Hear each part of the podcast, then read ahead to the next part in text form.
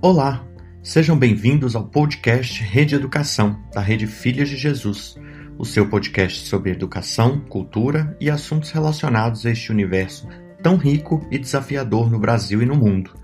Meu nome é Cícero Albuquerque e estarei com vocês trazendo temas relevantes, informativos e divertidos. Você que é pai, mãe, família, estudante, professor ou apenas se interessa pela área, esse podcast foi feito especialmente para você.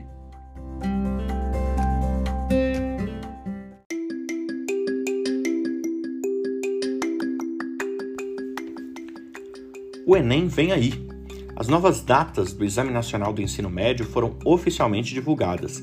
As provas do Enem impresso acontecerão nos dias 17 e 24 de janeiro de 2021 e as provas do Enem digital nos dias 31 de janeiro e 7 de fevereiro, também de 2021. Com isso, alunos e escolas se movimentam para intensificar as atividades, com o desafio do aprendizado de forma remota, como tem sido o ensino nos últimos meses, causado pela pandemia do coronavírus. Como combinar eficiência e eficácia para um aprendizado significativo e que vá fazer a diferença no resultado dessa prova tão importante na vida de estudantes de todo o país? Como organizar os estudos durante as atividades remotas para fazer bonito na hora das provas? Para falar um pouco sobre todo esse movimento, convidamos a Ellen Cristina Paz, professora, pedagoga com especialização em gestão escolar e metodologias e tendências na educação. A Ellen também é coordenadora pedagógica do ensino fundamental e médio do Colégio Imaculada Conceição de Belo Horizonte, da Rede Filhos de Jesus, e vai nos ajudar a refletir sobre um caminho de sucesso para a entrada nas mais diversas universidades de todo o país.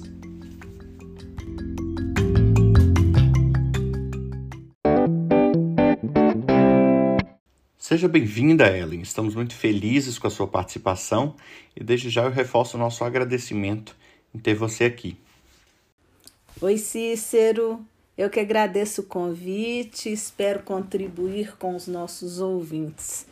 É, falar sobre a preparação do Enem, que é um momento muito importante para milhões de estudantes e candidatos, já é algo muito especial, sobretudo neste momento de pandemia e de inserção das atividades remotas no contexto escolar.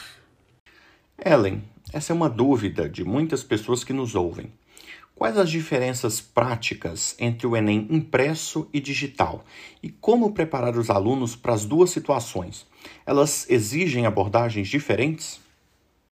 Já há algum tempo, o MEC vem analisando essa possibilidade, mais ou menos desde 2015.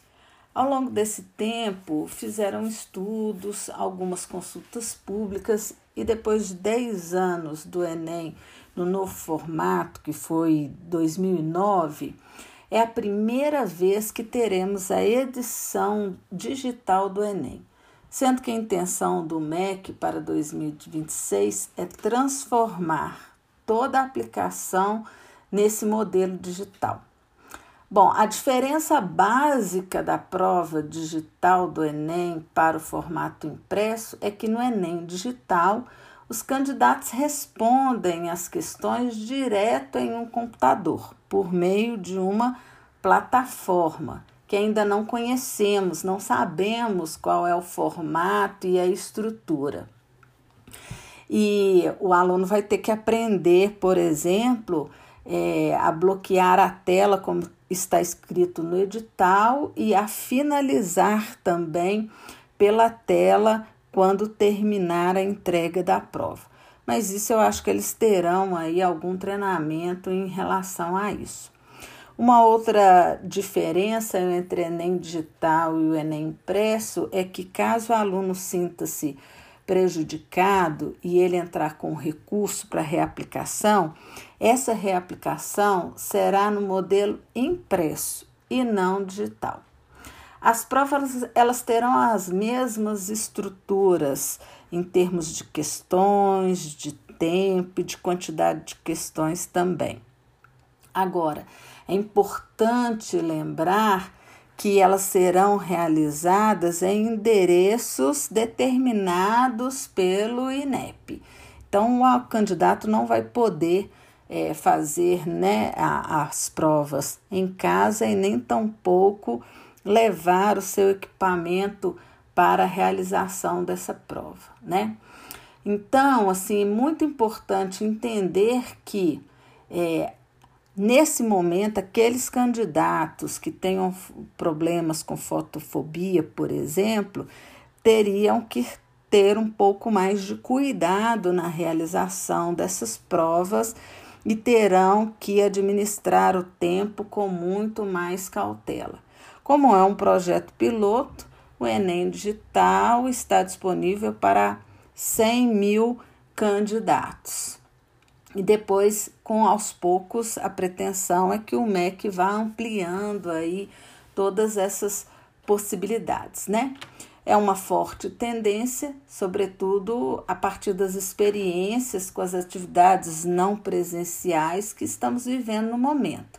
As atividades remotas vêm, inclusive, ao encontro desse ensino híbrido, né?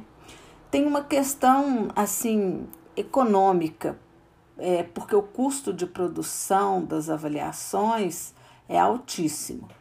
E a mais também há uma argumentação de que você vai democratizar o acesso e também vai aumentar o nível de segurança e evitar as fraudes, né? Então, a preparação para o Enem digital quanto para o Enem impresso exige uma análise profunda assim, do desempenho dos alunos nos simulados aplicados ao longo do ano treinamento das questões pelos professores é, de cada área de conhecimento, para melhor compreensão né, das situações, problemas. E para que o aluno possa alcançar bons resultados, é importante a gente é, verificar individualmente as áreas de conhecimento, definindo objetivos específicos para os alunos. É importante fazer uma análise das tendências também do Enem, até porque o Enem é Enem, como sempre foi, e não tem mudanças drásticas de um ano para o outro. Nesse contexto de atividades remotas, como tem sido o sistema avaliativo, tanto do ponto de vista qualitativo quanto do ponto de vista quantitativo, e como essas avaliações podem ser refletidas em aprendizado a ser aplicado às provas do Enem? Bom, Cícero, é, eu percebo que nós estamos diante de uma grande oportunidade, né? tendo em vista esse movimento intenso e repentino que tivemos que nos adaptar tão rápida e fortemente, que foi a implantação das atividades remotas. O conceito de aprendizagem, de avaliação, precisa ser constantemente revisitado por nós educadores, construído e discutido na escola entre os alunos e suas famílias, né? Uma vez que temos uma base cultural muito ainda solidificada, né, com conceitos ainda muito tradicionais. Por isso, é sempre um tema árido na educação e as mudanças são extremamente lentas, mesmo diante das inquietações, dos estudos e das discussões entre os educadores e na prática da escola. A gente se vê desafiado todos os anos e todos os dias a avançar nessa questão aí do processo avaliativo que vai além dos resultados quantitativos, né? É importante a gente pensar em analisar o percurso percorrido por, por esse aluno, né? Identificando as suas possibilidades e as reais dificuldades. Sendo a avaliação no ambiente escolar, a análise da aprendizagem do aluno requer tanto de quem aprende quanto de quem ensina. Uma postura assim de responsabilidade, de autonomia e atitude crítica perante é, a própria conduta dos conhecimentos que vão ser aí adquiridos, né? Com o contexto das atividades remotas, é, a gente nós temos identificado, diversificado os instrumentos de avaliação por meio de questões interativas que usam vídeos, infográficos e jogos.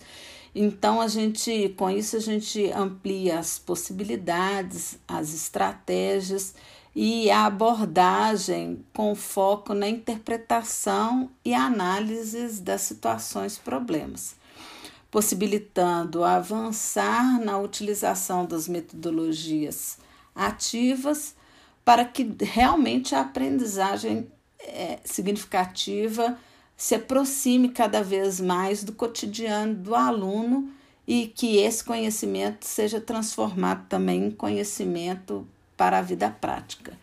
E não apenas a visualização e o acúmulo de conteúdos e informações presentes nos livros didáticos ou simplesmente decorados, né? Para que eles possam fazer não só o Enem, mas sim inúmeras outras avaliações ao longo aí da sua trajetória escolar.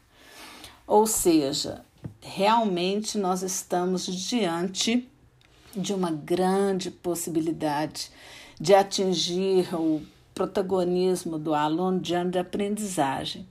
E isso é um avanço perseguido pelos profissionais da educação, sabe? É um sonho, é um ideal. É, não gostaríamos de estar diante dessa pandemia, mas com to, como toda e qualquer crise, devemos estar abertos para as grandes oportunidades. A otimização do tempo é muito importante, especialmente para os alunos da terceira série do ensino médio. Como conciliar a grande quantidade de conteúdos e as distrações trazidas pelo universo virtual e até mesmo pelo próprio ambiente de casa? Bom, é importante destacar que cada indivíduo tem seu ritmo e pode personalizar essa otimização do tempo, né? Porque as as distrações, por exemplo, elas não são as mesmas para todos e também não ocorrem igualmente para todos. No entanto, tudo é uma questão de disciplina. Disciplina que eu chamo de hábitos, tá? E de organização, que também para mim são as atitudes. Para tanto, a reorganização do plano de estudos é essencial importante que você tenha metas, metas mensuráveis, com intenções claras daquilo que você vai fazer dia após dia e ao longo da semana. Eu vou dar um exemplo, né? Eu quero no final do dia é, que eu tenha revisado a matéria da Era Vargas. É, especificar como que você vai fazer isso, de que forma que você vai fazer isso e também determinar um período para que isso aconteça, né? É, sem contar que é importante pensar no que pode atrapalhar, por exemplo, o celular que toca, o barulho da obra do vizinho, é, a música que o irmão começa a tocar no quarto ao lado, né? Uma, a mãe que chega falando, enfim, são muitos muitas atividades, né, muitas uh, coisas que vão acontecendo aí ao longo do nosso cotidiano. E a partir disso, montar um plano de ação, como por exemplo, se não der tempo para fazer tudo planejado, então você precisa fazer aquilo que é mais prioritário, né? Fazer uma revisão assim ativa das aulas que assistiu, é, ou seja, se perguntar e falar oralmente. O que eu aprendi hoje em biologia, em matemática e assim por diante. Porque essa é a aprendizagem que ficou. Focar no que temos é, certo grau de controle, né? ao invés de gastar energia com o que não está no nosso controle. É, um, por exemplo, está no seu controle fazer os simulados e, e as questões que foram enviadas pelos professores. É, você deve gastar energia com isso.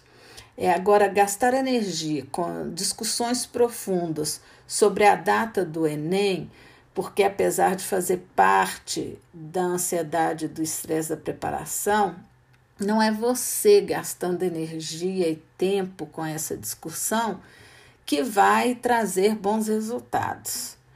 É importante também se conhecer e conhecer os seus limites, pois a, a sua energia é limitada e o conteúdo não. É, não ficar preso é, para determinar um, um, terminar, melhor dizendo, né, um capítulo de uma vez só. Colocar um tempo máximo para estudar aquele conteúdo e se não terminar, não terminou.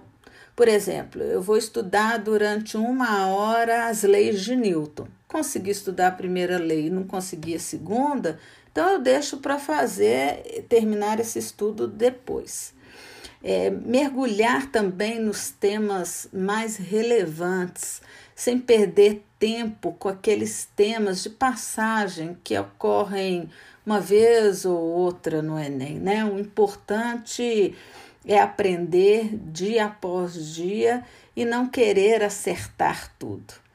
Definir o local de estudo e se organizar para a rotina diária é fundamental a mente precisa se preparar para esse momento e a rotina ajuda muito.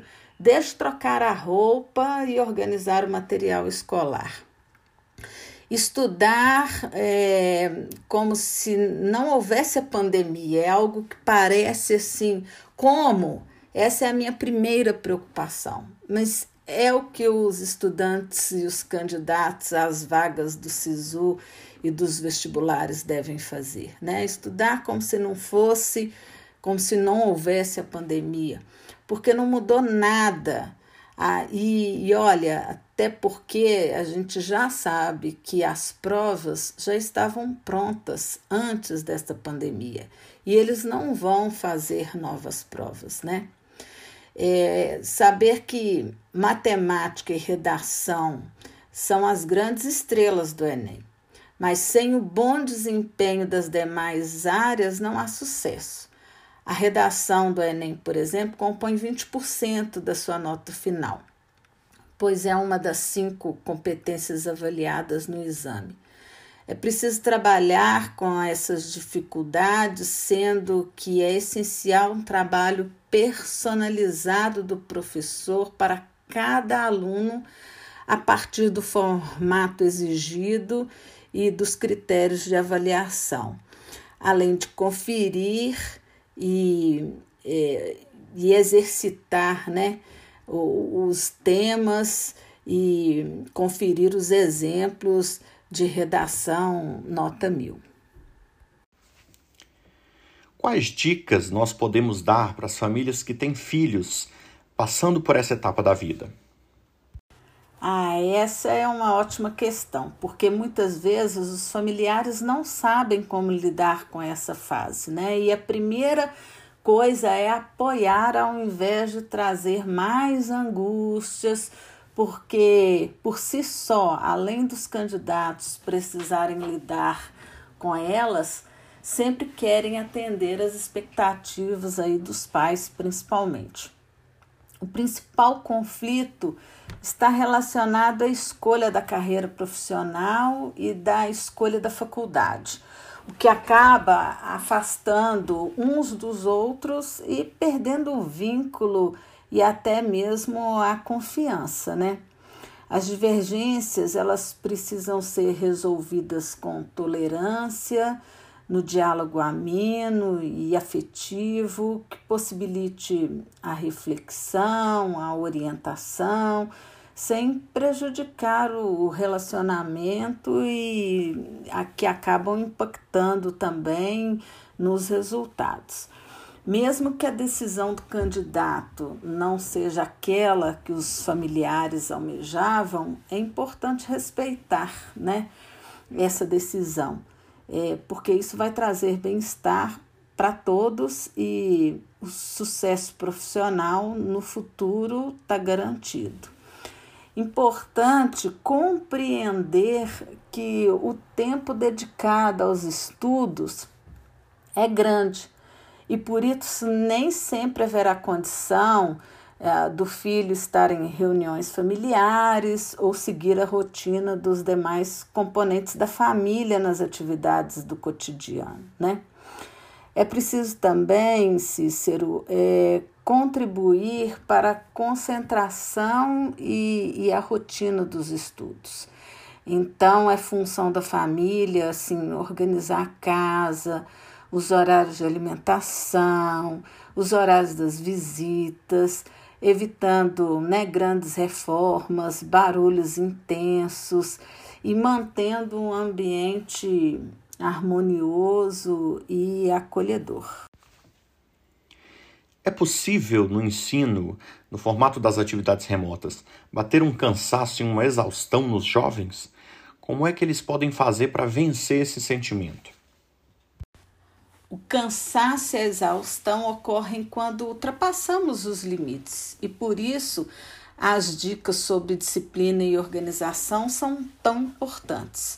Só a ação muda uma realidade e a, as palavras de ordem aqui eu posso dizer que é coragem e determinação.